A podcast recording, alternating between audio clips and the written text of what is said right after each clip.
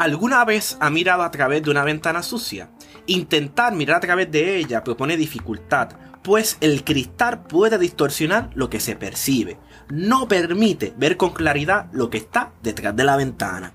Así que saca tu paño, pon un poco de agua, que hoy vamos a lavar nuestra ventana. Y sí, eso fue un cacerolazo. Pero antes de iniciar, hoy nos toca tocar un libro bastante particular y es el libro de Hechos capítulo 9. Y este, este capítulo habla sobre la conversión o vocación de Saulo antes de ser conocido como el apóstol Pablo. Saulo, ¿verdad? Antes de convertirse en Pablo, estaba un poco al garete, mi gente, y les explico. Pero antes vamos a situarnos en el texto para poder conversar, ¿verdad? De manera eh, convergente. Así que situate en el texto, está en capítulo 9 del libro de Hechos. Pero antes, el texto inicia diciendo que Saulo todavía amenazaba de muerte a los discípulos de Jesús en contexto para poder situarnos y poder conversar. Saulo era un judío que participaba de la clase religiosa dominante y renegaba la veracidad de los judíos cristianos.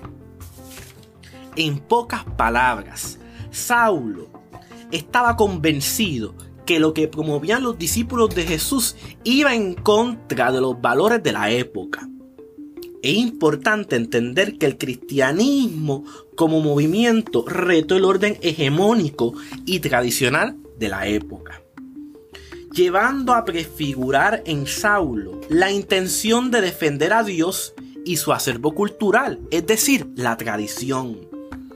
Saulo estaba motivado a perseguir los cristianos desde ese contexto, desde su actitud que autorreferencial.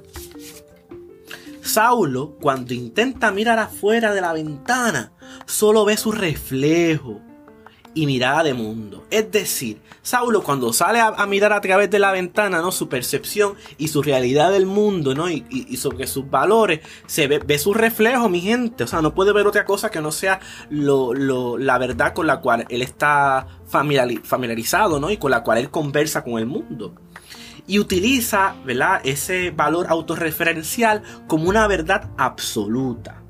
Es decir, esto lo motiva a presentarse donde el sumo sacerdote y le pide cartas que le den legitimidad para llevar preso a los seguidores de Jesús. Esas cartas eran para poder, ¿verdad? Para poder decirle a la sinagoga de Damasco que lo ayudaran a eliminar a los judíos cristianos. En pocas palabras, Saulo tenía la capacidad de poder movilizarse y poder contar con una legitimidad institucional que le respaldaran ¿verdad? sus acciones que iba a estar realizando en Damasco en contra de los cristianos y en este caso de los judíos cristianos. Una vez Saulo se dirige a Damasco, aparece en el trayecto una luz que lo confronta y le dice, Saulo, Saulo, ¿por qué me persigues? Y Saulo pregunta, ¿quién eres Señor? Y Jesús responde, yo soy Jesús a quien tú persigues, papito. Pero aquí quiero abrir un tenki. Saulo iba a Damasco convencido que defendía la ley y los valores, ¿verdad? según la legitimidad de estar respaldado por Dios. Pero Jesús, ¿verdad? en el trayecto, le muestra una revelación y lo confronta y le dice, ¿por qué tú me persigues, papito? En pocas palabras, Jesús le deja saber que aquellos por los cuales él va a Damasco es equivalente a perseguir a Jesús. O sea, Jesús le dice, papito, a quienes tú estás persiguiendo es como si me persiguieran a mí. Así que, ¿qué tú vas a hacer?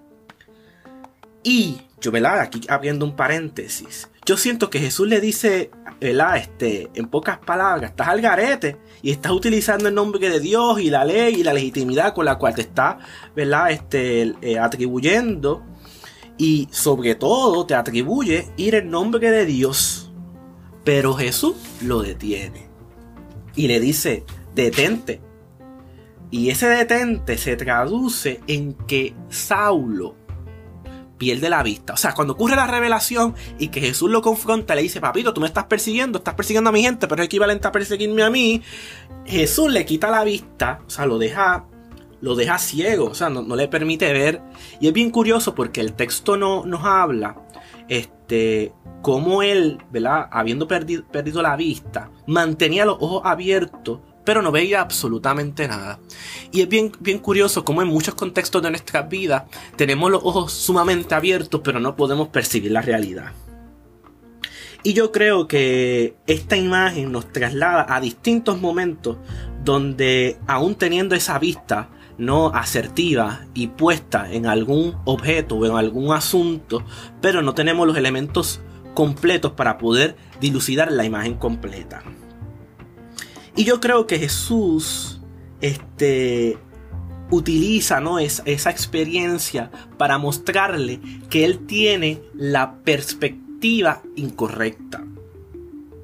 Pero luego de haberle quitado la vista a, Saulo, Jesús le dice, vete a la ciudad y espera que un tal Ananía te pegue las manos para que puedas volver a ver.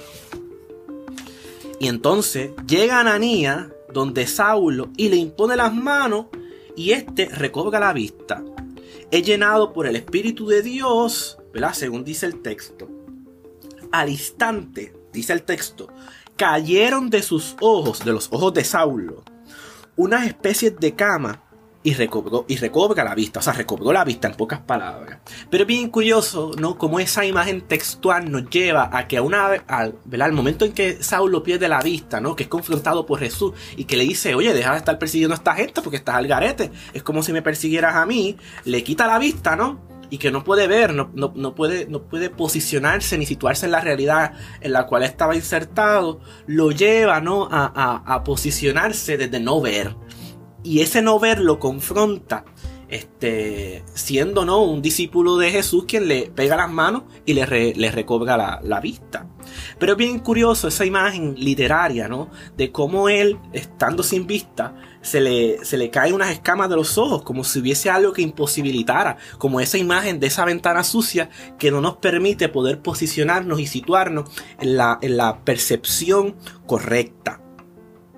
Y esto nos tiene que llevar a una pregunta importante, y es cómo este texto y experiencia de Saulo conversa en nuestra realidad presente.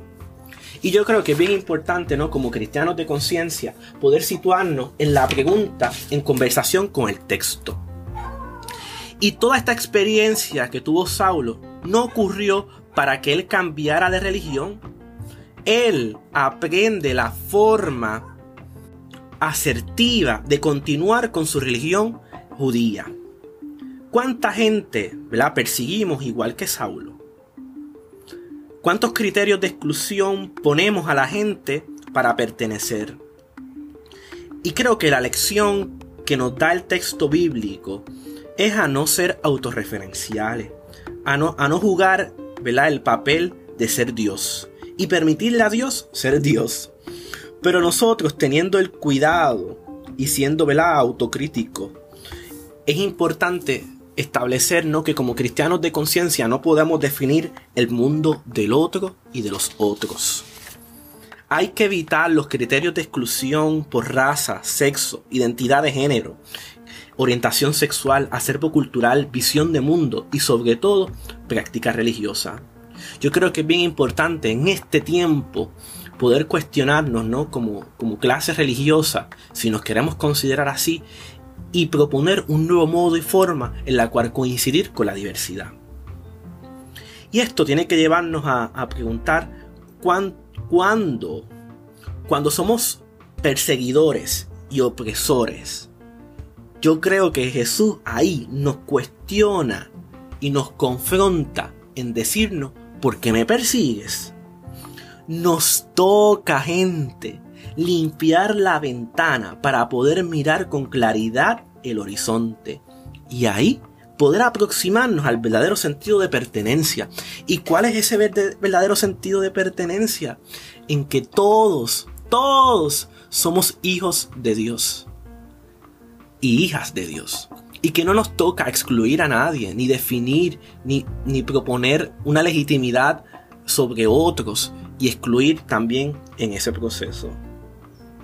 Y yo creo que esto nos demanda poner la perspectiva de la equidad del reino de Dios. ¿Para qué? Para convencernos de que Jesús nos propone una nueva mirada. Y en el caso, ¿no? Que no tengamos esa, esa mirada de la equidad del reino, yo creo que la invitación debe ser a que Jesús nos proponga, ¿no? El, el cómo quitarnos esa vista para poder insertar la vista que Él quiere en nosotros. Así que en esta nueva forma, abre la ventana, pon la perspectiva correcta, una sin murallas y con más puentes para coincidir. ¿Cuándo? ¿Dónde? ¿Cómo? Tal vez con café. Así que la reflexión de Saulo yo creo que nos invita ¿no? a cuestionarnos desde dónde estamos mirando, cuál es la perspectiva que estamos situando y cuáles están siendo los valores autorreferenciales que estamos imponiendo al mundo y a las personas que nos rodean. Yo creo que la invitación debe de ser a coincidir, pero de una manera en la cual la gente se siente invitada y que no se sientan transgredida. Yo creo que es importante invitarnos ¿no? al diálogo y a conversar desde la particularidad del mundo, de donde cada cual apoya su existencia. Así que es momento de escribir, de cuestionarnos y sobre todo proponer en nuestro contexto nuevos modos y formas en la cual representen y carguen el nombre de Jesús. Así que aquí la reflexión, espero que hayan causado un diálogo honesto. Y por favor, queremos saber cómo están, qué están pensando, qué, les pareció esta reflexión. Así que exhorto a todo el mundo a que nos ayuden a compartir Iglesia Rebelde, porque Iglesia Rebelde quiere ser ¿no? una alternativa eh, disidente, puesta para el problema en, torno a la voz que, que se representa en Jesús. Así que escríbenos, déjanos saber tus percepciones. Y sabes que nos tienes, nos tenemos. Y recuerda que somos más y no tenemos miedo. Así que la invitación sea a poder coincidir todos juntos en la equidad del reino. Así que nos vemos.